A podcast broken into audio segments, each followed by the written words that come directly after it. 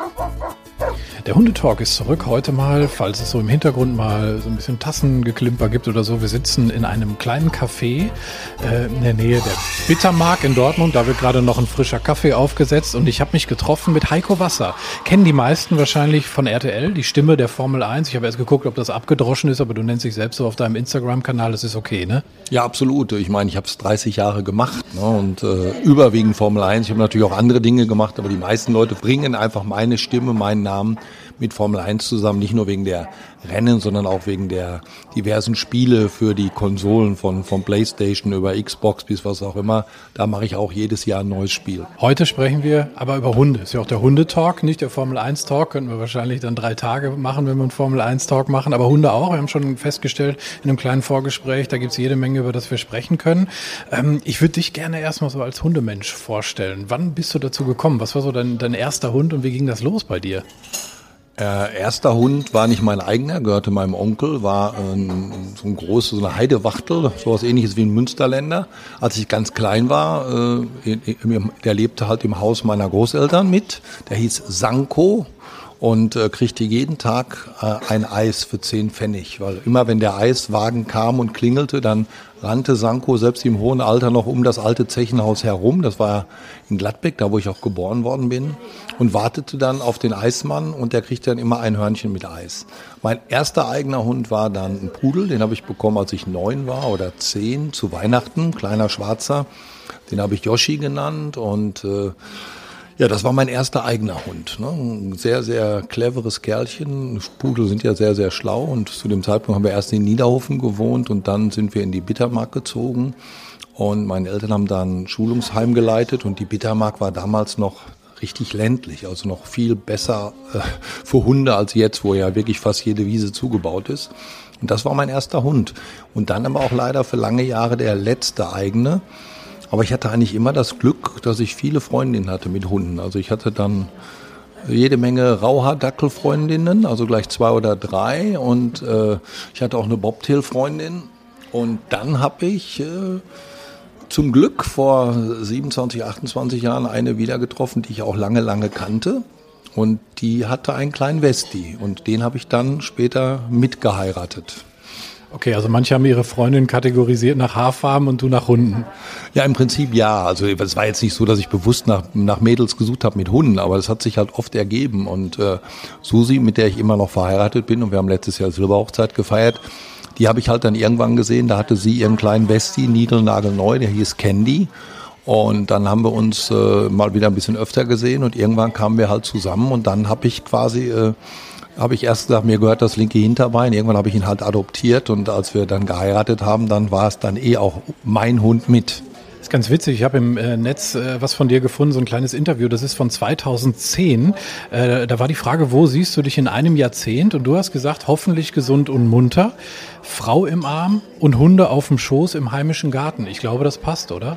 Ja, das passt. Also vor allem auch das Hunde, denn aus dem Candy der dann leider mit 13 irgendwann in den Hundehimmel gegangen ist, dem Westi, wurden dann äh, Nachfolgehunde, erst einer und Parson Russell, Imp, und der bekam dann ein Jahr später, also 2014 und 2015 müsste es gewesen sein, äh, gab es dann Nachwuchs. Ne? Also, nee, Quatsch, stimmt überhaupt nicht. Wieso 14, 15, 2006 und 2007. So, jetzt haben wir es richtig. Da kam der Imp, ein äh, Parson Russell, ein ganz, ganz, ganz aufgeweckter zuckersüßer Hund und das ist mein Seelenhund, der leider vor sechs Wochen in den Hundehimmel gegangen ist. Und äh, die Casey kam als Gebrauchthund mit sieben Monaten äh, später dazu, weil unsere Züchterin eigentlich immer wusste, dass wir noch einen zweiten wollten. Und äh, das war eigentlich immer klar. Und ursprünglich hatte ich auch mal so gedacht, äh, zwei kleine Parsen und die heißen dann Imp äh, die heißen dann irgendwie Mars und Snickers oder, oder äh, irgendwie sowas Verrücktes. Aber der hieß dann schon Imp. Das ist das Wort für kleiner Kobold und den Namen fand ich so witzig und so ausgefallen, dass wir den gelassen haben. Dann äh, haben wir uns ein bisschen Zeit gelassen mit dem zweiten, so nach dem Motto, den erstmal erziehen, Stuben rein, Schussfest und sowas alles. Und dann wollte meine Frau plötzlich doch keinen zweiten mehr. So nach dem Motto, ach komm, der ist doch super und der reicht doch jetzt. Und wenn wir jetzt ein freches Mädchen, dann macht ihr den ganz kirre und das will ich eigentlich nicht. Hm, und dann wie es mir halt wie vielen anderen Männern. man hat relativ wenig zu sagen. Und dann war eigentlich erstmal das äh, Projekt zweiter Hund zu den Akten gelegt. Dann haben wir aber ein neues Haus äh, bezogen und äh, mitten im Umbau hatte ich nochmal Kontakt zu unserer Züchterin, weil eine Freundin von mir auch einen Parson Russell suchte. Und dann hat die Züchterin mir Bilder geschickt, nicht nur von Welpen, sondern eben von äh, einem Junghund, der abzugeben war, weil, weil der sollte eingekreuzt werden in die Zucht und dann passte das irgendwie doch nicht und sie wollten den loswerden. Besser gesagt die. Und die hieß Casey. Und die hatten mir ein Bewerbungsfoto geschickt. Also ich kriegte dann ein Foto von dem fünf Monate alten Hündchen Casey und bin, hab das ausgedruckt auf dem Farbkopierer und bin von unserem Haus in die Baustelle gefahren und meine Frau stand gerade irgendwo auf der Leiter und machte irgendwelche Fenster äh, sauber, wo die, wo die Anstreicher ein bisschen rumgesaut hatten. Und ich habe meiner Frau oben auf dem Gerüst nur das Bild hingehalten und habe gesagt, die zieht bei uns ein und darüber wird nicht mehr diskutiert. Habe ich mich also dann doch durchgesetzt und dann kam Casey. Dann hatten wir zwei und dann kam heute auf den Tag, wo wir uns hier treffen, das Interview machen vor genau drei Jahren, kam der dritte, dann kam Grieche. Aber da haben wir ja gleich noch ein bisschen Zeit, denke ich mal. Genau, ich würde diese Folge tatsächlich gerne deinem Hund Imp widmen, weil er eben vor sechs Wochen in den Hundehimmel äh, gegangen ist. Ich finde es immer ja, das ist eine sehr persönliche Geschichte und du hast eben, haben deine Augen auch wirklich angefangen zu leuchten, als du darüber gesprochen hast. Und wer dir bei Instagram zum Beispiel folgt, weiß, wie schwer dir das natürlich gefallen ist. Viele meiner Hörer haben auch schon mal Hunde verloren, ähm, sich verabschieden müssen. Und du hast gesagt, das war dein absoluter Seelenhund. Kannst du uns erklären, ähm, was das für dich ausmacht, so ein Seelenhund? Was hat euer Verhältnis ausgemacht? Also Imp hatten wir ja dann also als Nachfolger von Candy und die Casey kam ein bisschen später dazu. Und es war in der Tat so, dass die Casey eher zu meinem Frauchen, zu meiner Susi tendierte und der Imp war von Anfang an meiner. Wir sind in der Hundeschule gewesen und wir haben Übungen gemacht am Rombergpark. Er ist ohne Leine hinter mir hergelaufen. Ich bin Berg rauf, Berg runter, Berg rauf, Berg runter und Imp lief hinter mir her und äh, wir haben so viele Dinge zusammen gemacht und äh, ich habe ihm dann als er noch ganz klein war, im Baumarkt so eine Muschel gekauft, so ein Kindersandkasten, ne? so ein blaues Ding. Und da habe ich dann Wasser reingelassen und dann war er, wups, war er in dem Pool und es gibt noch so süße Bilder, wie er so vorsichtig über den Rand klettert und er war total wasserverrückt. Insofern passt er natürlich zu Heiko Wasser. Und wir haben dann, solange ich denken kann, haben wir jedes Jahr irgendwelche Pools gekauft. Am Anfang irgendwelche aufblasbaren, dann irgendwann auch mal so richtige Hundepools, die angeblich auch den Winter überstehen sollten, die dann aber trotzdem immer wieder kaputt waren. Noch ein neuer, noch ein neuer, noch ein neuer. Irgendwann haben wir mal so einen drei Meter mal zwei Meter aus dem großen, aus einer großen Supermarktkette. Da konnte man relativ viel Wasser reinmachen, nur da hatte ich immer Schiss, dass die da drin ertrinken, weil da kamen die ja nicht wieder raus. Und wir haben dann tatsächlich irgendwann einen Pool gebaut. Ne? Wir haben dann so einen zweimal zwei Meter Pool mit rutschfestem, kratzfestem Unterboden mit zwei Stufen zum Rausklettern für die Hunde beheizt, weil die dann, als der Pool gebaut wurde, das ist glaube ich so sechs Jahre her, beide auch so ein bisschen Arthrose und Rücken hatten. Und dann war das quasi ein therapeutischer Pool. Also Imp, Imp war immer für mich da. Und wenn ich nach Hause gekommen bin, äh, der, der, hat relativ schnell kapiert, was los ist. Ich bin ja mit der Formel 1 viel unterwegs gewesen und wenn ich den Koffer gepackt habe, dann hat er sich auch schon mal reingelegt, so nach dem Motto, hau bloß nicht ab. Aber wenn ich dann zurück war, das war jedes Mal ein Traum. Und das ist, und für mich waren eben diese Hundespaziergänge die beste, äh, das beste Grounding wieder, um runterzukommen nach, nach den anstrengenden Formel 1 Rennen. So eine Fernsehsendung hat ja auch eine Menge äh, mentalen Druck. Du musst ja gut sein, du sollst ja kein dummes Zeug erzählen, dich nicht versprechen, alles richtig erkennen. Und dann kommen diese Monsterflüge dazu, 24 Stunden aus Australien war man sogar noch länger unterwegs, teilweise 30, 35 Stunden. Und dann die Hunde nehmen, und in die Bittermark äh, war einfach immer genial, ne? zum Runterkommen. Und dann kommt eben, dass der Imp immer der Spieler war, immer Bällchen, Bällchen, Bällchen. Und die Casey war immer so eher die, die Schnüfflerin, die Buddlerin, die Gräberin. Und deshalb war eben automatisch mit Imp immer viel mehr los. Ne? Also Bälle werfen, Frisbee werfen, Agility, das war unser Ding. Jetzt haben wir uns ja auch schon das eine oder andere Mal im Wald getroffen mit den Hunden. Äh, du warst mit deinen beiden unterwegs, ähm, ich mit dem Slash. Lass uns über dein, dein aktuelles Rudel sprechen, in Anführungsstrichen. Casey und dann gibt es noch einen. Genau, Casey ist jetzt leider auch schon 14,5. Die ist 13. Februar äh, hat die Geburtstag und die ist jetzt, wie gesagt, äh, 14,5. Der geht es im Moment Gott sei Dank ganz gut. Die ist relativ fit. Die hat auch schon relativ lange Arthrose, hat aber auch schon vor zig Jahren Goldimplantate bekommen. Ich weiß nicht, ob du darüber schon mal eine Folge gemacht hast. Da kann ich dir auch ganz viel zu erzählen und kann wirklich allen Hundebesitzern nur raten, macht das. Es ist ja nichts anderes als wie eine Akupunktur. Diese kleinen Goldimplantate, diese Ministückchen werden ja an die Schmerzrezeptoren gesetzt. Casey läuft seitdem wieder schmerzfrei oder viel schmerzfreier. Ob sie wirklich schmerzfrei ist, erfährt man ja nie bei so einem Hund, schon gar nicht bei, bei einem Dreierrudel. Und die Casey war immer Chefin, das heißt, die hat sich nie was anmerken lassen. Aber die ist jetzt gut drauf und die hat jetzt einen sehr wahrscheinlich siebenjährigen großen Bruder. Der ist vor drei Jahren aus Kos äh, zu uns gekommen, mit äh, angeblich 1.4.2014 geboren. Das heißt, als wir ihn kennenlernten, war er vier, ist äh, ein Jagdhund-Mix. Ich sage immer gemischter Gyros-Teller. Hieß in Griechenland Daniel und äh, wurde dann bei uns auf Danny Boy umgetauft. Und der Danny Boy, du hast es gesagt, aus Griechenland, wie bist du an den gekommen? Oh ja, ganz schwierig. Äh, Kos Robinson Club Daedalus liegt wirklich nur ein Eierwurf vom Flughafen entfernt. Und wir sind das erste Mal dahin und äh, auch nicht pauschal gebucht, sondern irgendwie direkt im Robinson, da habe ich auch mal gearbeitet, Zimmer gebucht, Flughafen ins Taxi gestiegen, hingefahren. Und beim Reinfahren sehe ich links schon zwei große, ja nicht Zwinger, so wie Gehege, also so Zaun, Hütte und Hunde. Und ich sage nur zu meiner Frau, da sind Hunde. Und dann runter zum Haupteingang vom Club, also war direkt am Club-Eingang, aber außerhalb, Rezeption eingecheckt, großes Schild. Unser Projekt, Vierbeiner vom Daedalus. Seit 2007 retten wir Straßenhunde und Katzen. Wenn ihr Lust habt, besucht sie mal, geht mit ihnen spazieren. Ihr könnt uns auch gerne was spenden.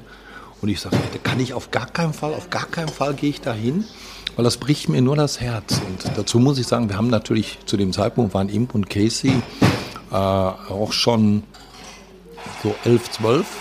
Und wir hatten natürlich schon mal darüber nachgedacht, wollen wir, wollen wir vielleicht einen frischen Jungen noch dazu, damit irgendwann die Bude nicht so leer ist. Haben uns dann aber entschieden, nee, machen wir nicht, weil Imp und Casey sind auch verwöhnt gewesen, äh, haben im Bett geschlafen am Fußende und durften aufs Sofa und haben, wie gesagt, einen eigenen Pool und um die dreht sich unser ganzes Leben. Wir haben keine Kinder. Haben wir gesagt, nein, wir können keinen, wir setzen denen keinen vor die Nase. Ja, dann bin ich am ersten Abend Sport gemacht, Fußball gespielt, gejoggt, äh, noch zur Massage marschiert, habe mich da ein bisschen durchkneten lassen von einem sehr netten Mädel und die dann sagte, ja, du bist heute mein letzter Kunde und jetzt gehe ich dann hoch und gehe mit unseren Hunden spazieren, weil wir haben so tolle Hunde. Oh. Und ich bin natürlich mitgegangen. Ne? Bin natürlich mitgegangen. Hab dann zu dem Zeitpunkt waren da vier Hunde, hab die dann kennengelernt, zwei Rüden und zwei Mädchen und bin von da an dann jeden Tag mit den Hunden spazieren gegangen. Äh, jetzt muss man sich so vorstellen, Griechenland sehr heiß, da waren halt zwei große, das eine Gehege war vielleicht so vier mal sechs Meter, das andere war so drei mal fünf Meter, zwei, drei Bäumchen, bisschen Schatten, auf dem, auf, in beiden war eine kleine Hütte, aber ansonsten harter Sand wie Wüste, Pappdeckel, auf denen die Hunde gelegen haben und der, der letztendlich da bei mir gelandet ist, schien der älteste von der Truppe zu sein und ging beim Spaziergang wirklich ganz langsam hinter mir her. So, den musste ich wirklich fast ziehen. Die anderen waren deutlich jünger und ein bisschen dynamischer.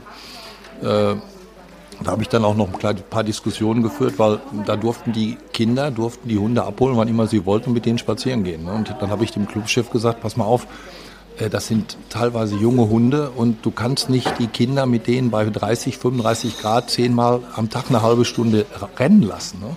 Habe ich selbst Kinder erlebt, die dann mit Flipflops mit den Hunden losgerannt sind. Super gefährlich, wenn, wenn, wenn so ein Hund dann mal bremst, und das waren eben auch junge Hunde, dann, dann überschlagen sich die Kinder, brechen sich die Beine gab es lange Diskussionen mit dem Clubchef, mit anderen Eltern, die so nach dem Motto, was mischt er sich denn da rein und was will er denn unseren Kindern verbieten, dass die Hunde. Da haben wir dann äh, lange, lange Gespräche geführt. Und leider ist es dann, nachdem wir abgereist waren, tatsächlich passiert, dass ein Hund überfahren worden ist. Ne? Weil die Kinder halt die Türen nicht, da war so eine, so eine extra so eine Schleuse, aber die Kinder haben nicht aufgepasst. Zwei Hunde rausgerannt.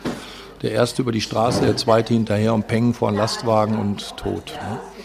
Und das war dann letztendlich für mich, das, das war furchtbar. Ich habe das dann, ich habe das eben bei Facebook gesehen, habe eine ganze Nacht geheult, weil das eben auch einer der Hunde war, mit denen ich immer spazieren gegangen bin.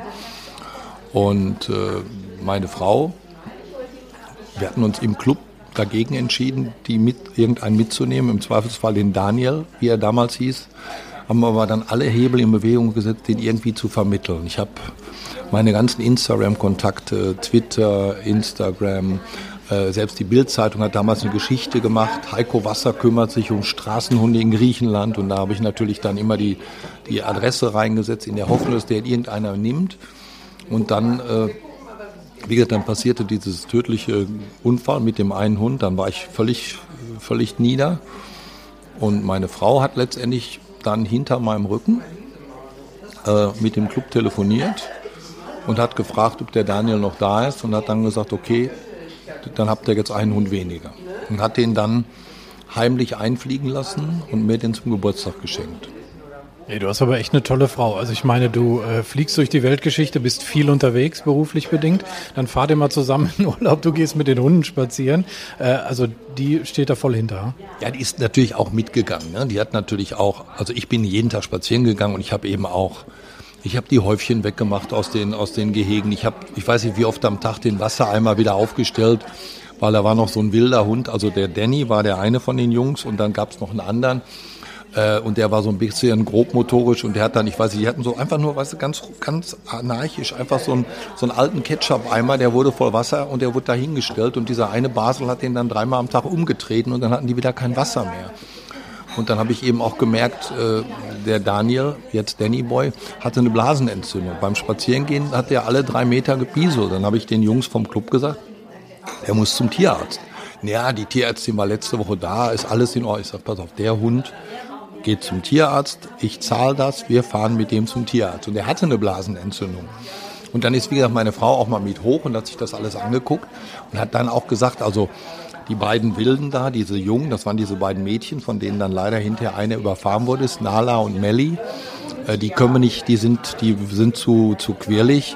Äh, der, der andere große Rüde auch, da hätte die Casey Angst und die nur, wenn einer klappt, dann geht nur der, der Daniel. Ne? Und den könnten wir nehmen. Ja. Und sie hat dann, sie kannte den eben und wir haben dann alle Hebel in Bewegung gesetzt.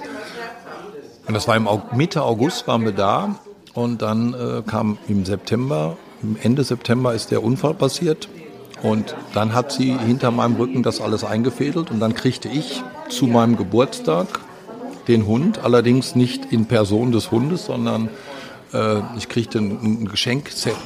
Hast einen langen Arm, ne? Muss das, Sie müsst, ihr, ihr, müsst dazu wissen, der Tim hält die ganze Zeit das Mikro und ich rede natürlich sehr viel und sehr lange und ohne Punkt und Komma. Also beeile ich mich jetzt mit der Geschichte. Äh, zwei Rennen hintereinander, Russland und Japan. Beides nicht meine Lieblingsländer und ich wollte also eigentlich auf gar keinen Fall in Russland meinen Geburtstag feiern. Ich wollte auch nicht direkt nach Japan rüberfliegen. Und dann bin ich, äh, habe ich entschieden, ich fliege aus Russland nach Hause bin einen Tag zu Hause, feiere quasi in meinen Geburtstag rein und, und musste aber dann an meinem Geburtstag am 3. Oktober in aller Herrgottsfrühe wieder zum Flughafen, um nach Japan zu fliegen. Und genau in dieser Zeit, am 2., also einen Tag vor meinem Geburtstag, komme ich völlig zerzaust im Jogginganzug zum Frühstück hochgeschlurft und dann steht da plötzlich eine Kiste auf meinem Platz. Ich sage, ich habe noch gar nicht Geburtstag. Ja, die Casey möchte ein Geschenk abgeben, sagt meine Frau. Und dann mache ich diese Kiste auf und dann ist in der Geschichte, in der Kiste, so eine runde Kiste, ist eine, ein großes Halsband und eine große Leine. Und dann eine Karte. Er hat sich in unsere Herzen gespielt und äh, jetzt kommt er und du darfst dir jetzt einen Namen ausdenken, wie er heißen soll. Und dann habe ich, ich habe noch nie in meinem Leben so geheult wie in dem Moment, äh, weil das eben Danny, dann hatte sie hinter meinem Rücken mit dem Club telefoniert. Dazu muss man sagen, sie hatte auch so ein paar gesundheitliche Probleme und hatte auch ein paar Arzttermine und hat dann, als der letzte Arzttermin dann vorbei war, auf dem Rückweg entschieden, äh, jetzt, jetzt holen wir den Hund. Ne? Und der ist dann mit einem Flugpaten am 6. Oktober gekommen. Am 3., an meinem Geburtstag, bin ich nach Japan geflogen. So gut gelaunt wie noch nie in meinem Leben. Normal mag ich Japan nicht und mag auch die langen Flüge nicht, aber ich hatte total gute Laune weil ich ja wusste, wenn ich nach Hause komme, ist mein Hund da, ne? mein neuer Hund. Jetzt ist er nicht mehr ganz so neu, drei Jahre ist er bei dir. Äh, wie hat er euer Leben verändert? Alles gut? Jetzt ja, aber man muss schon sagen, und das ist eben auch was, was ich, äh, wenn du jetzt mal, sagen wir so, den pädagogisch wertvollen Ansatz in deinem Hundetalk auch mal ein bisschen ausleben möchtest, das muss man allen Leuten sagen, die einen Hund aus dem Ausland mitnehmen. Ein Straßenhund ist was anderes als ein, ein Schmusetier und äh, ich fand das ganz toll. Der Club hat uns so einen Begleitbrief mitgegeben, in dem sowas stand wie, denk dran, und schimpf nicht mit mir. Ich muss mich an vieles gewöhnen und äh, wunder dich nicht, wenn ich mich nicht sofort streicheln lasse. Wunder dich nicht, wenn ich nicht alles fresse. Wunder dich nicht, wenn ich mich manchmal verstecke. Also ich habe die ersten zwei Tage ja nicht miterlebt, weil ich noch in Japan war. Er ist Samstagabend angekommen und er muss erstmal bei uns ins Haus gekommen sein, hat sich erstmal tierisch erschrocken, weil er einen Spiegel gesehen hat, sich selbst gesehen. Das kannte er nicht. Die ganzen Gerüche von unseren beiden Hunden, die hatten wir extra ausquartiert, hat meine Frau also ins Pfötchenhotel gebracht, damit er erstmal das Haus für sich hatte. Er hat natürlich gerochen, da ist ein Rüde und da ist ein Mädchen. Hat erstmal alles markiert, hat auch, der ist ja nicht gewohnt gewesen, zu gucken, wo er hinschifft, weil er eben nur draußen war. Ne? Der war in, der, in seinem Vorbild, Vorleben, das haben wir dann im Nachhinein erfahren. Er muss an der Kette gewesen sein und er war Jagdhund. Wir haben zwei Chips gefunden, beim, beim, äh, also er hat ja von uns einen neuen Chip bekommen und musste ja auch registriert, geimpft und alles werden.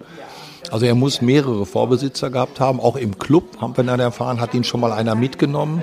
Ein griechischer Fotograf, der ihn aber dann nach ein paar Wochen wieder zurückgebracht hat. Also der war ganz schön gemobbt. Und der war am Anfang, der war ängstlich. Der hat sich vor allem erschrocken. Telefon, Haustürklingel, piepsende Spülmaschine, Kaffeemaschine. Ich weiß doch, der ist da irgendwann hinter mir hergelaufen auf die Toilette und da habe ich die Wasserspülung bedient. Der ist einen halben Meter hochgesprungen, weil dieses Geräusch aus der Wand, der kannte nichts. Und der hatte auch, wir haben ihm dann so ein richtig tolles Plätzchen gemacht äh, so eine Tempurmatratze, da hat er sich nicht draufgelegt, weil er nur gewohnt war, auf hartem Boden zu liegen. Ne? Der kannte nur diesen Stein, Sandboden und die Pappdeckel. Der hatte auch ganz aufgescheuerte Ellbogen und so. Da haben wir dann wirklich mit Bepanthen den eingecremt und sowas alles. Das hat lange, lange gedauert. Wir haben mit dem Jagdhundetrainer gearbeitet, der uns gesagt hat, den könnt ihr nie von der Leine lassen, der hat zu viel Jagdtrieb. Und wenn du mich jetzt triffst in der Bittermark, siehst du, dass der neben mir herläuft. Und wenn ich sage, sitzt, dann guckt er mich an und wartet auf einen Lecker. Das ist ein Traumhund jetzt. Also du sagst auf jeden Fall, also es ist was ganz Besonderes, sich einen, sich einen äh, Tierschutzhund aus dem Ausland zuzulegen. Du sagst auch, ihr habt euch direkt dann um einen Trainer gekümmert, der sich damit auskennt. Also das ist, ich sag mal, selbst du hast es gemacht, obwohl du schon mehrere Hunde hattest. Aber das ist schon auch wichtig, sich da professionelle Hilfe zu holen. Ne? Ja, auf jeden Fall. Also jetzt im, in, in, im Interesse aller drei Hunde. Ne? Wir wollten ja unsere beiden anderen nicht, nicht überfahren. Also deshalb waren die erstmal, wie gesagt, im Hotel für zwei Tage. Dann hat meine Frau den Griechen mit in den Wald genommen. Ich habe die beiden aus der Düsseldorfer Pension abgeholt und wir haben uns mit Tiertrainerin wie zufällig im Wald getroffen. Da haben die sich erstmal, dann haben sie sich natürlich gefreut, dass sie meine Frau wieder gesehen haben. Dann haben wir uns, dann haben die den, den Griechen beschnuffelt und dann sind wir mit dem spazieren gegangen. Das war für die erstmal so, hm, ne? So, dann ist die Tiertrainerin mit dem Griechen mit zu uns nach Hause, erstmal in den Garten. Das war auch noch in Ordnung. Dann sind wir ins Haus, das war auch noch in Ordnung. Der Imp ist, das muss ich dazu sagen, mein Rüde ist ein sehr vorsichtiger Rüde gewesen, ein ganz lieber Hund. Der hat sich in seinem ganzen Leben, hat er nie einen gebissen oder einen angeknurrt so richtig. Und, und die Casey ist eh so ein vorsichtiges Mädchen. Also die waren wirklich ganz lieb mit dem. Aber dann ist die Tiertrainerin irgendwann gegangen. Und der war noch da. Da haben die erstmal doof geguckt. So, wie, was, was soll denn das? Was macht, was macht denn dieser Große hier? Warum? Und der, der drehte sich immer, weil er an der Kette war. Der hat so ein, so ein bisschen Hospitalismus, drehte sich und kam überhaupt nicht zur Ruhe. Da waren meine schon ein bisschen, hm. Und das haben wir dann eben auch äh, in, den, in den Wochen danach mit, mit, mit Hundetrainer weitergemacht. Ne? Und auch mit dem Jagdhundetrainer. Und das ist eine Menge Arbeit. Das ist wirklich eine Menge Arbeit, aber es hat sich gelohnt. War das so ein bisschen der Punkt, an dem du tiefer in das Thema Tierschutz eingetaucht bist oder war das schon vorher? Äh, ja, ich habe natürlich dadurch, dass ich den Danny von da mitgebracht habe, haben wir natürlich diese Station unterstützt. Ne? Also die, ich habe schon in dem Jahr, als wir den Danny kennengelernt haben, ich war eben nicht nur beim Tierarzt, sondern ich bin auch in in den griechischen Fressnapf gefahren und habe äh, Geschirr gekauft und Leinen, weil ich nämlich die Diskussion mit den Kindern weil ich eben auch gesagt habe, das hat keinen Sinn, wenn die Kinder die Hunde am Halsband und rennen mit denen, die erwürgen die ja. Äh, also habe ich erstmal für jeden Hund ein Geschirr gekauft und eine, eine breitere Leine und habe dann auch da einen Zettel hingehangen, wie die angelegt werden und solche Dinge. Und habe mich dann natürlich für dieses Projekt engagiert, habe immer mal wieder Geld äh, hingeschickt oder mitgeben lassen. Und das Problem ist nur, die haben kein Konto. Also du kannst da nur was in die Spardose werfen oder wenn du da jemanden hast, der da hinfliegt, dann nimmt er was mit. Und dann war ich Anfang des Jahres, äh, achso, für vier Pfoten habe ich eigentlich immer schon regelmäßig gespendet. So in den Jahren davor immer mal Weihnachten oder ich habe mir irgendwann angewöhnt, äh, keine Silvesterknaller mehr. Und äh, habe dann immer das Geld, was ich für Silvesterknaller ausgegeben hätte, habe ich dann immer für Tierschutzprojekte gespendet. Und das war dann unter anderem auch vier Pfoten, weil die eben so viele Sachen machen. Ich habe auch in Thailand mal so Arbeitselefanten, die so quasi resozialisiert wurden, die aus den, aus den Vergnügungsvierteln aus Bangkok äh, quasi wieder in die, nicht in die Wildnis, aber zumindest wieder nach Phuket auf eine Insel, wo die dann wieder ein bisschen arbeiten durften. Da habe ich mir mal ein Projekt angeschaut, da haben wir auch mal Urlaub gemacht und ich habe so eine kleine Elefantenausbildung gemacht. Und das sind alles Dinge, die Vier Pfoten auch macht. Und deshalb hatte ich zu denen immer schon einen Draht. Aber der wurde dann richtig eng, als ich Anfang diesen Jahres in einer Fernsehshow von RTL mitmachen durfte, Murmelmania. Und äh, vorher festlegen musste, für wen mein Gewinn ist. Und da konnte ich also nicht unsere griechische Stiftung da nehmen, wegen der angesprochenen Probleme mit, mit Konto. Und dann habe ich mit vier Pfoten telefoniert und habe die gefragt, ob ich sie nennen darf. Und dann haben wir uns da sofort mit der, mit der Pressesprecherin habe ich mich sofort super gut verstanden. Dann haben wir uns mit ein paar Leuten unterhalten. Und dann habe ich also da 5000 Euro für vier Pfoten erspielt. Dann haben sie sich natürlich bedankt und dann auch natürlich entsprechend im Internet und äh, auf, auf, auf Instagram und, und Twitter und so. Und dann haben die gesagt, hättest du mal Lust, mit mehr mit uns zu machen. Ne? Also quasi so eine Art Botschafter zu werden. Und da habe ich zugesagt und da ist jetzt eine ziemlich intensive Partnerschaft entstanden.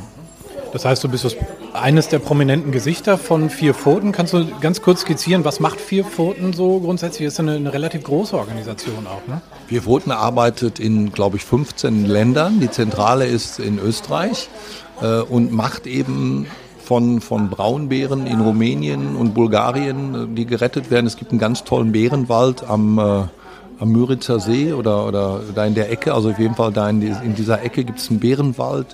Äh, die kümmern sich eben auch um, um, um Elefanten, kümmern sich aber auch um, um geschundene Straßenhunde, nicht nur in Bulgarien, Rumänien, sondern überall.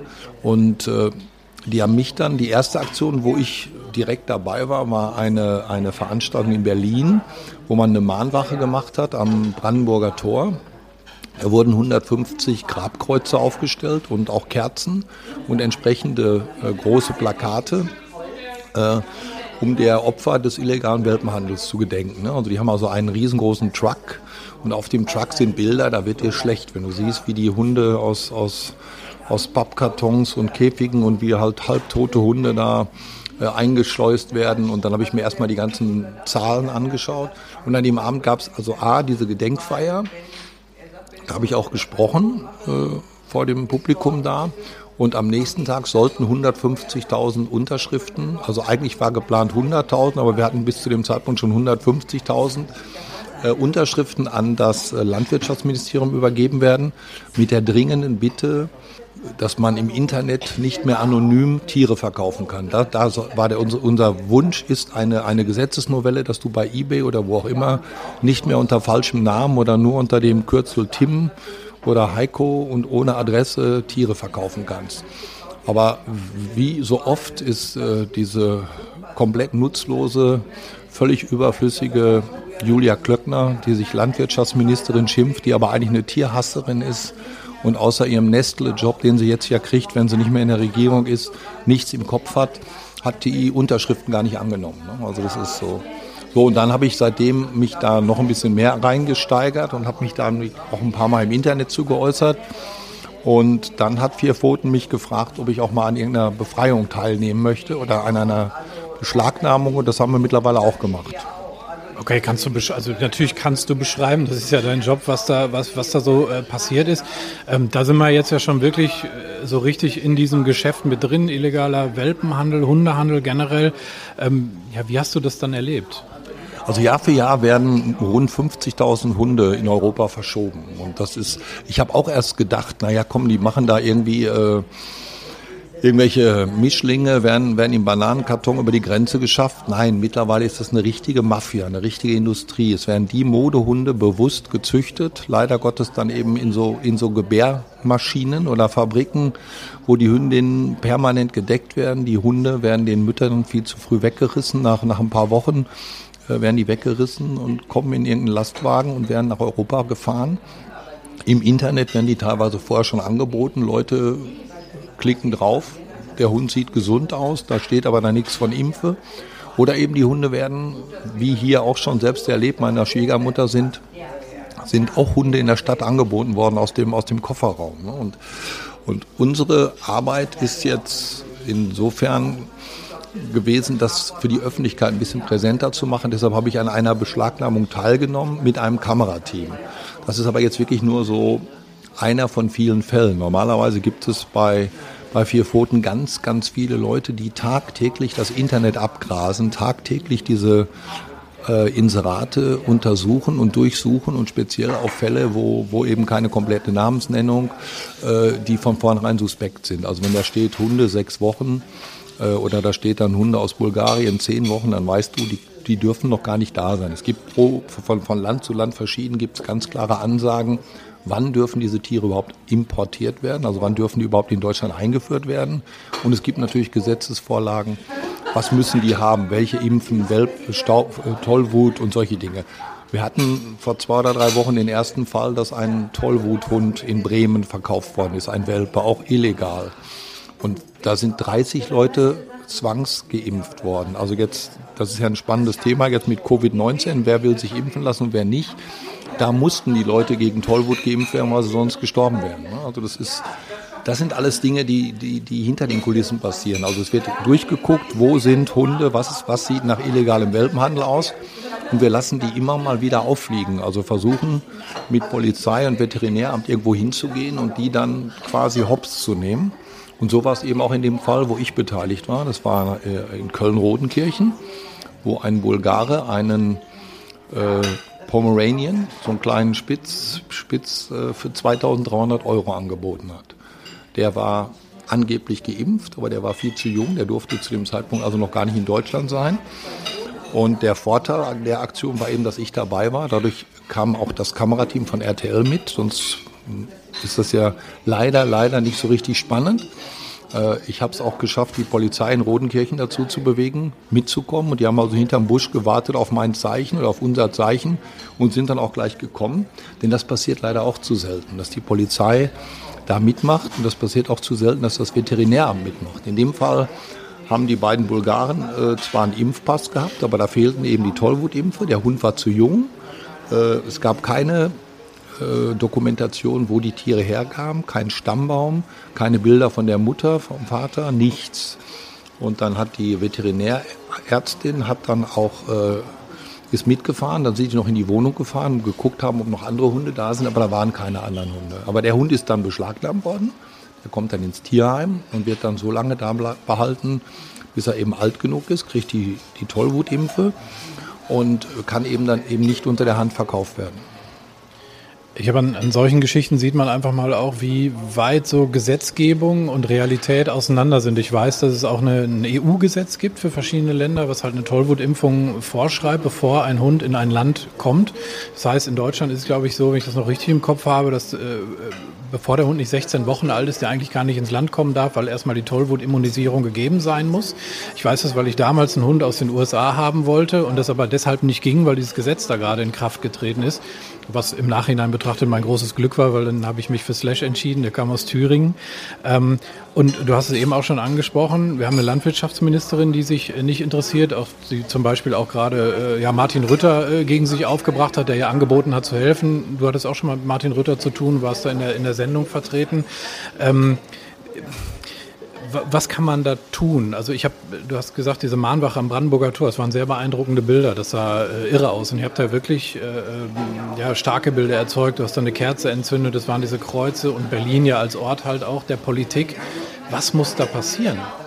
Also als erstes ist es halt wichtig, dass wir es immer und immer wieder ansprechen dass die Leute sensibilisiert werden, dass sie gar nicht erst auf die Idee kommen, so einen Hund zu kaufen. Das ist natürlich leichter gesagt als getan. Jahrelang war es natürlich so, dass viele Leute einen Hund aus dem Ausland gekauft haben, weil er billiger war. Äh, mittlerweile sind die Hunde, ich habe es ja gerade gesagt, der sollte 2300 Euro kosten. Mittlerweile sind die genauso teuer wie vom Züchter, aber eben verfügbar. Und viele Leute, gerade bei Corona, wollen ja einen Hund oder wollten einen Hund. Und es gibt kaum noch welche. Deshalb gibt es natürlich viele, die auf diesen grauen Markt, auf diesen illegalen Markt äh, zugreifen, in der Hoffnung, da kriegen wir schneller einen Hund. Äh, ich kann nur jeden warnen davor. Also A, unterstützt man natürlich mit, mit jedem Kauf. Ne? Das ist so, wenn ich eine Droge beim Straßendealer kaufe, dann unterstütze ich den, den, den Drogendealer und äh, schade natürlich auch mir selbst oder wem auch immer. Aber äh, ihn, ihn subventioniere ich damit. Und deshalb müssen Leute lernen, dass man A, keine illegalen Hunde kauft um eben diese Mafia quasi auszubremsen und B, und das ist ja das nächste, darüber wird ja viel zu selten gesprochen, das persönliche Leid, das einem passieren kann, wenn man so einen Hund kauft. Stell dir vor, Familienvater kauft mit guter Absicht einen Hund und der kommt, der wird teilweise für die Autofahrt gedopt. Also die kriegen irgendwelche Aufputschmittel, dass die lebendig und fröhlich sind und dann nehmen die Leute die mit und zwei Tage später wird der Hund plötzlich apathisch und, und, und, und übergibt sich oder, oder scheidet aus und dann plötzlich Würmer oder weiß der Teufel was. Und in ganz, ganz vielen Fällen sterben diese Hunde elendlich. Und jetzt stell dir mal die Reaktion der Kinder oder der Familie vor. Der Hund, der süß ist, der niedlich ist, den man, den man gern hat und über den man sich gefreut hat, und dann, dann stirbt der. Also abgesehen vom finanziellen Schaden, dieser, dieser seelische Schaden, den da Kinder und Menschen erleiden, das muss gestoppt werden. Und wenn diese dumme Kuh Klöckner äh, das mal kapieren würde, es wäre ja überhaupt kein Problem, eBay dazu zu zwingen, wenn jemand bei euch was verkauft, der muss der Ausweis eingescannt sein, da muss eine Adresse eingescannt sein, da muss nachprüfbar sein, wo kommt das her. Und das gilt meiner Meinung nach für alle Dinge. Wenn ich, wenn ich irgendwie, ne, wie oft lesen wir oder hören wir, dass irgendwelche Fake-Produkte oder nachgemachte Sachen aus dem Ausland das ist, wird ja auch eingebremst, indem man versucht, das zu stoppen. Aber natürlich will eBay das nicht, weil ihnen das natürlich einen großen potenziellen Markt kaputt macht, weil natürlich diese ganzen illegalen Jungs, die da was einsetzen, die zahlen ja dann auch Provision an eBay. Ne? Und deshalb ist für mich eBay, was das angeht, auch ein ganz klarer Verbrecher. Sprich, man kann an der Stelle ansetzen und es diesen Verbrechern aus dem Ausland und den Mittelsmännern halt so schwer wie möglich machen. Also sprich, eBay sollte strenger kontrollieren, weil ich glaube, so die, die Grenzen zu kontrollieren, das ist utopisch, oder? Da geht zu viel durch. Ja, ich meine, ihr habt ja darüber bei 91.2 auch berichtet, dieser Fall mit den Dackeln in, wo sind die aufgelesen worden, in Westrich oder irgendwo im Dortmunder, im Dortmunder Westen. Äh, das war ja auch ein Auto, das quasi mehr oder weniger nur zufällig aufgedeckt worden ist. Und an den Grenzen, die werden ja teilweise in Kisten, die werden, die kriegen, die kriegen in, in, in Rumänien, Bulgarien, Ukraine, wo auch immer, kriegen sie Schlafmittel äh, verabreicht und dann werden sie in irgendwelche Kartons gepackt und am anderen, auf der anderen Seite der Grenze wird geguckt, wie viele von den zehn Welpen noch leben oder von den 80. Teilweise sind die Autos ja vollgepackt mit 100 Welpen. Und die, die dann eben noch leben, die kriegen dann ein bisschen Aufputschmittel und werden einmal ein bisschen wieder auf Vordermann gebracht. Die anderen werden weggeworfen und die nächsten werden verkauft. Das sind ja keine, das sind ja, das sind das sind ja keine Menschen, die diese Tiere da verkaufen. Ne? Also ich, ich musste auch vorher, ich habe dreimal gefragt, bevor ich da mitgegangen bin, äh, was passiert. Und ich war auch froh, dass die Polizei schnell da ist, weil äh, ich, ich, muss mich da so zusammenreißen. Ne? Also wenn ich, wenn, wenn, wenn meine, meine Schwiegermutter ist angesprochen worden am Penny, ich sage, ja, warum hast du nicht sofort die Polizei gerufen? Also wenn mich einer anspricht und mir irgendwelche Hunde aus dem Kofferraum der muss froh sein, wenn ich die Polizei rufe und ihn nicht äh, mit dem Kopf in seiner Kofferraumklappe einklemme und so lange warte, bis die Polizei da ist. Ne? Ja, Wahnsinn. Vor allem, du hast jetzt ganz, ganz viele Argumente genannt, die, glaube ich, super einleuchtend sind, äh, solche Hunde nicht zu sich zu nehmen. Aber das fängt ja wirklich, du hast es auch schon erwähnt, ähm, bei der Haltung an in Rumänien, in Bulgarien. Die leben in irgendwelchen dunklen Löchern, werden gedeckt, die haben Zitzen, die schleifen auf dem Boden. Ähm, die sehen ganz, ganz fürchterlich aus und dann eben hin bis zu kranken Welpen, die dann hier verkauft werden, unfassbare Kosten verursachen beim Tierarzt. Das geht schnell in, in den 1000 Euro Bereich, mehrere 1000 Euro und dann eben, was du auch sagst, ist sehr wichtig, das seelische Leid, das über diese Leute kommt. Was können wir machen, die wir das verstanden haben? Also ich würde natürlich niemals so einen, so einen, Hund aus dem Kofferraum äh, klauen, weil ich diese Machenschaften kenne. Ähm, aber wir können doch vielleicht zum Beispiel einen Tierschutzverein unterstützen. Wie hast du denn vier Pfoten für dich so überprüft? Das macht man ja generell mal, wenn man sich für was einsetzt, guckst du ja, ähm, für was du deinen Namen hergibst. Was ist dir da wichtig gewesen? Ich habe natürlich erstmal geschaut, ob die nur Einzelfälle machen oder wie die aufgestellt sind, wie viele Leute das sind, wer, wie, wie die Organisationsstruktur ist. Ich habe mich dann natürlich wirklich mit, mit der Arbeit der einzelnen Abteilungen befasst. Also ich habe jetzt zum Beispiel die Rechercheure kennengelernt, ich habe eine, eine Frau, die Birgit Thiesmann kennengelernt, die, die ganz gezielt dann letztendlich immer die ist, die an vorderster Front dann quasi die Leute hochgehen lässt, die sich dann als Käuferin ausgibt und dahin geht.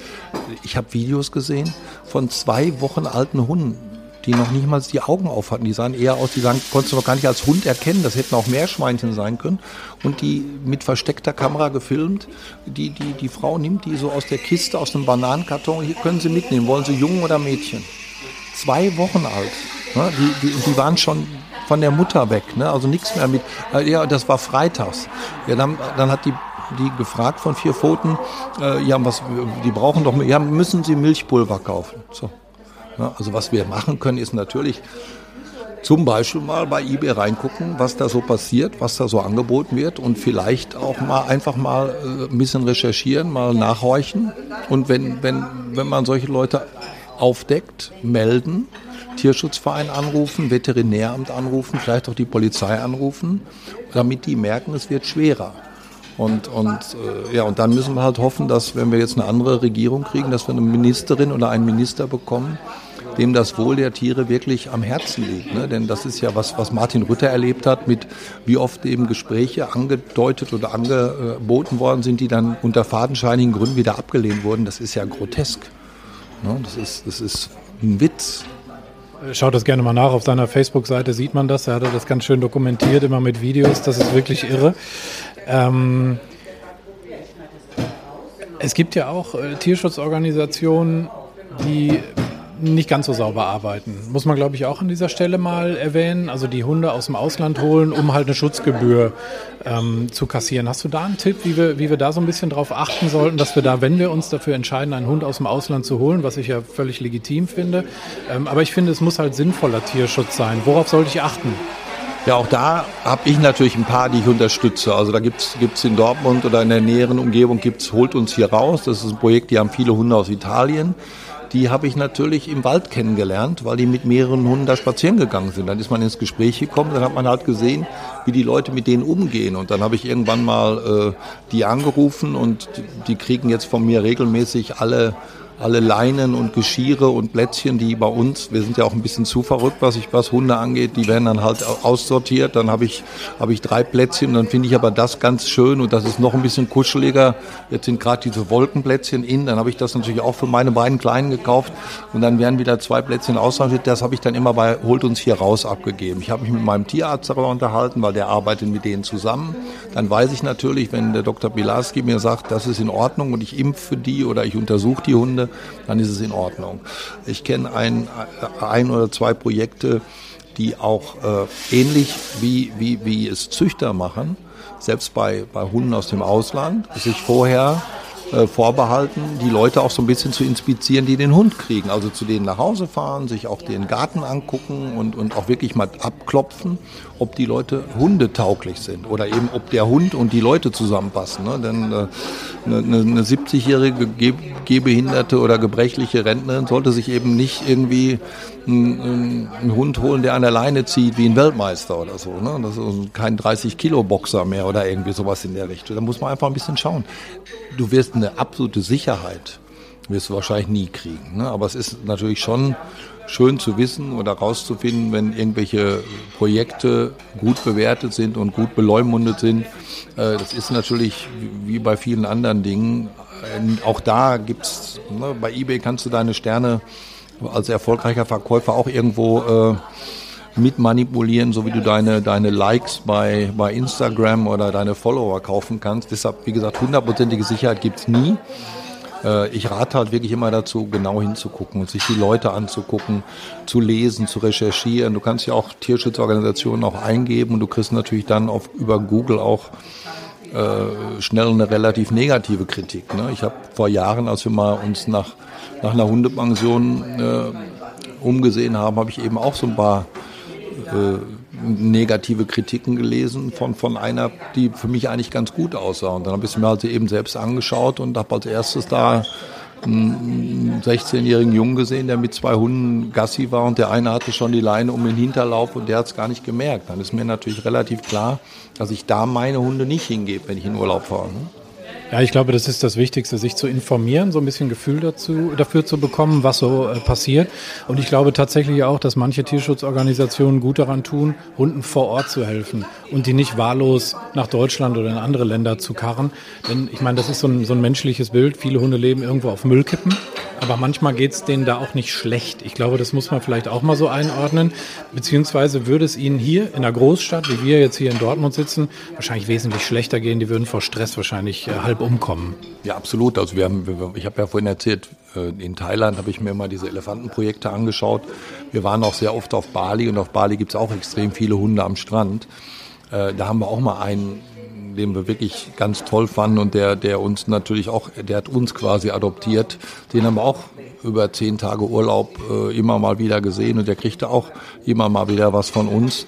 Aber so einen Hund kannst du von da gar nicht mitnehmen. Der muss monatelang in Quarantäne und, und, und weil du das ja gerade völlig zurecht sagst, der kommt im Zweifelsfall in so einem Land, wo man relativ tierlieb ist, und das ist Bali, äh, bei dem Klima alleine immer noch besser klar als, als jetzt hier äh, plötzlich äh, in, im Regen. Ne? Das ist, muss man auch ganz klar sagen. Ich finde es spannend, was du gerade sagst. Ähm, dass, es gibt verschiedene Länder, die unterschiedlich mit Hunden umgehen. Äh, ich achte da, seitdem ich Hunde habe, auch extrem drauf. Und du bist ja nun wirklich wahrlich sehr viel rumgekommen. Ähm, hast du Länder, wo du sagst, wow, das ist ein absolutes Vorbild, wie die mit Tieren umgehen? Und hast du Länder, wo du sagst, wow, das geht gar nicht? Also jetzt auf deinen Formel-1-Reisen erlebt? Ja, also wo, wo es ganz furchtbar ist, ist Russland. Ne? Da geht man ganz, ganz, ganz schlimm mit Hunden um, aber oder mit Tieren um, aber ja mit Menschen eben auch. Ne? Also da habe ich ja erlebt, was vor der Fußball-WM, wie viel, wie viel Straßenhunde da erschossen worden sind. Und das, das habe ich auch erlebt in Sochi, wo ja auch WM war. Da waren dann plötzlich in dem Jahr nach der WM äh, waren da äh, deutlich weniger Hunde, weniger Straßenhunde unterwegs als vorher. Ne? Und die werden da wirklich äh, ja, weggeworfen. Ne? Oder China, da müssen wir nicht drüber reden. Ne? Äh, Brasilien auch ganz schlimm, wie, wie da die, die, die Straßenhunde leben. Von da hat ja zum Beispiel Michael Schumachers Frau Corinna mal einen Hund mitgenommen. Ne? Und, dann, ja, ne? und in, in der Türkei weiß ich, da war das immer, äh, da habe ich morgens beim Buffet die Wurst geklaut und habe den auf halber Strecke äh, die Straßenhunde gefüttert auf dem Weg zur Strecke. Ne? Also, aber ich könnte jetzt nicht auf Anhieb irgendein Land sagen, wo, wo ich sage, die gehen vorbildlich mit Hunden um. Das ist, äh, das, das kriegst du dann eher, du kriegst eher das Elend mit als das, als das Positive. Ne? Also in Japan habe ich die verrücktesten Hundeläden gesehen äh, mit, mit äh, Klamotten und Schnickschnack und was auch immer. Äh, das ist aber nicht unbedingt ein, Indiz dafür, dass die mit den Hunden gut umgehen. Ne? Dafür gibt es da wenig Bäume. Ne? Also ich habe immer gesagt, die armen Hunde, die in Monaco leben. Ne? Das ist äh, ich glaube, die größte zusammenhängende Rasenfläche in Monaco ist, ist der Fußballplatz da im Stadion. Und ansonsten musst du, musst du als Hund in Monaco froh sein, wenn du irgendwie eine Yucca-Palme hast, an die du pinkeln kannst. Ne?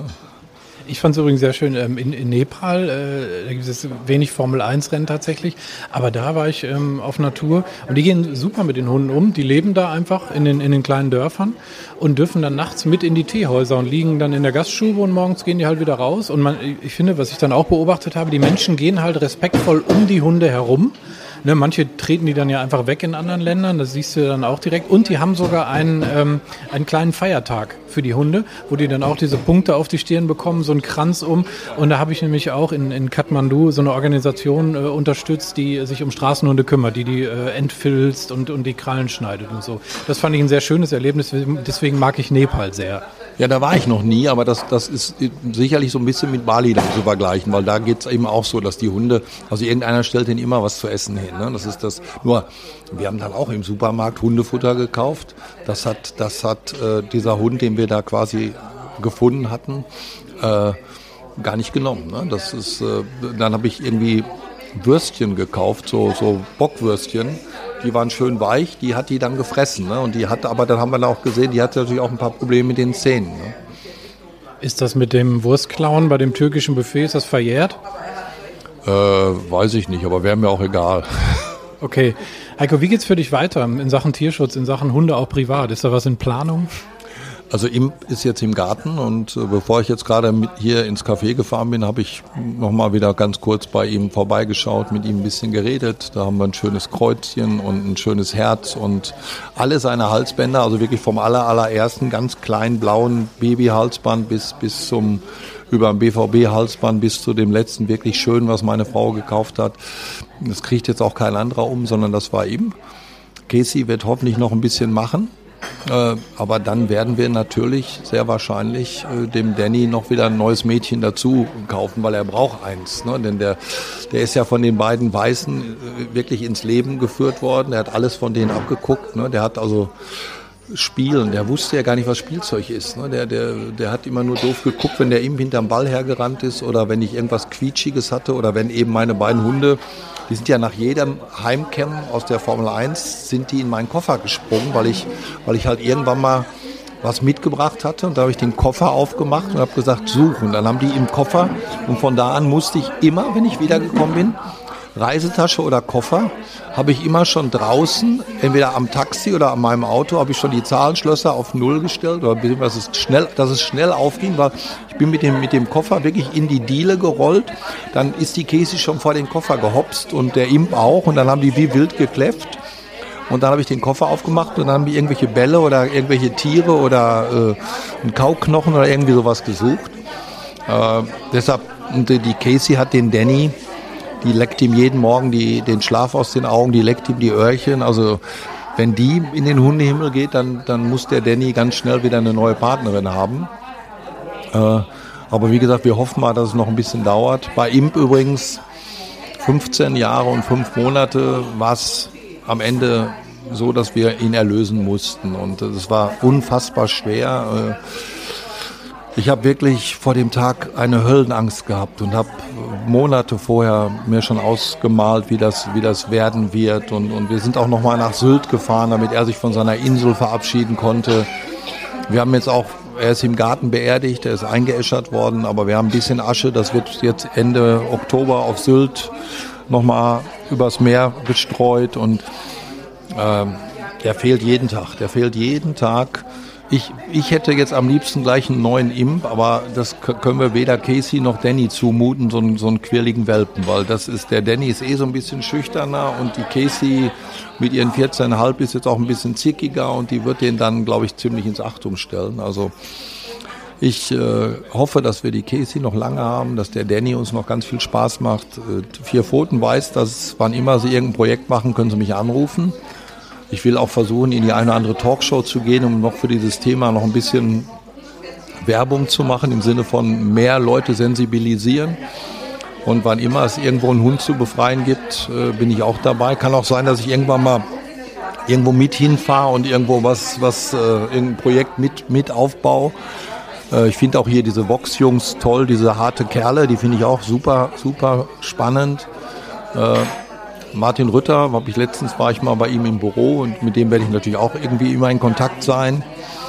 Äh, und dann gucken wir mal. Heiko, dann wünsche ich dir ganz, ganz viele Monate, Jahre mit Casey, noch äh, eine super Zeit mit Danny Boy. Ähm, grüß deine Frau unbekannterweise, auch eine große Tierfreundin, wie ich rausgehört habe. Und ähm, vielen, vielen Dank, dass du äh, sehr, sehr deutlich, sehr offen und sehr persönlich mit mir über dein Hundeleben gesprochen hast. Dankeschön. Danke dir und äh, Grüße an Slash. Ne? Den habe ich ja im Wald schon erlebt. Vielen Dank.